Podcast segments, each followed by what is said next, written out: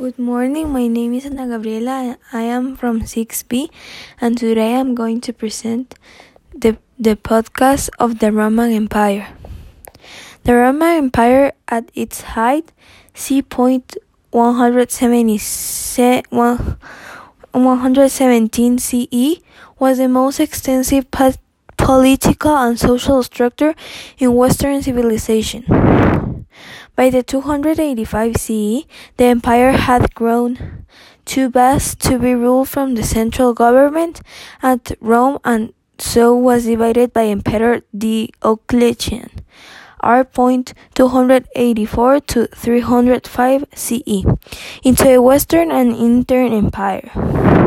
The Roman Empire began when Augustus Caesar, R. 20 BCE, in 14 CE, became the first emperor of Rome and ended in the West when the last Roman Empire, Emperor Romulus Augustulus, R. 175 to 476 CE, was deposed by the Germanic king Odoacer, R.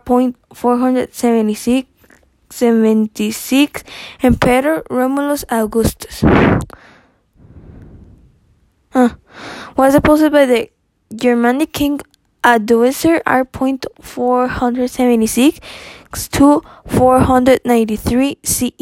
In the east, it continued as the Byzantine Empire until the death of Constant, Constantine XL R. 1449 to 1453 CE and the fall of Constantinople to the Ottoman Turks in 1453 CE. The influence of the Roman Empire on Western civilization was profound in its lasting contributions to virtually every aspect of Western culture. The early dynasties.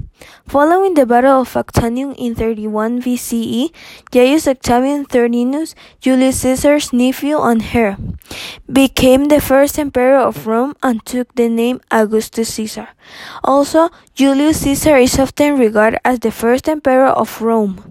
This is incorrect. He never held a little emperor, but rather dictator, as a little the Senate could not help but grant him.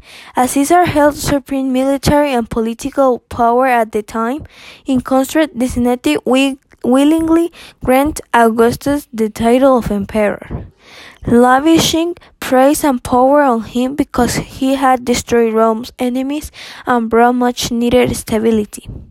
The five good emperors. Domitian's successor was his advisor Nerva, who founded the Nervan Antonine dynasty, which ruled Rome 96 to 192 CE. This period is ma marked by increased prosperity owing to the rules known as the Five Good Emperors of Rome between 96 and 180 CE. Five exceptional men ruled in sequence and brought the Roman Empire to its height. Nerva, R.96 98 CE, Trajan, R.98 117 CE, Hadrian, R.117 138 CE, Antonius Pius, R.138 to 161 CE, Marcus Aurelius, R.161 to 180 CE. The Severan dynasty. Pertinax governed for only three months before he was assassinated. He was followed in rapid succession by four others in the period known as the Year of the Five Emperors, which culminated in the rise of Septimus Severus to power. Severus R. 193 to 211 CE founded the Severan dynasty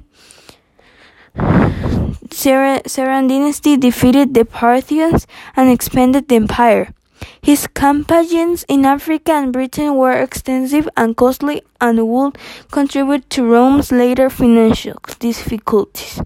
He was succeeded by his sons Caracalla and Geta, until Caracalla had his brother murdered.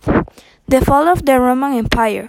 From 376 to 382 CE, Rome fought a series of battles against invading Goths known today as the Gothic Wars. At the Battle of Adrianople, 9 August 378 CE, the Roman Emperor Valens R. 364 to 378 CE was defeated and historians mark this event as pivotal in the decline of the Western Roman Empire. Various theories have been suggested as to the cause of the empire's fall, but even today there is no universal agreement on what those specific factors were. Edward Gibbon was famously argued in the in his The Story of the Decline and Fall of the Roman Empire that Christianity played of the pivotal role in that new religion undetermined the social manners of the empire which paganism provided. So this was my my podcast of the Roman Empire. So thank you. Bye.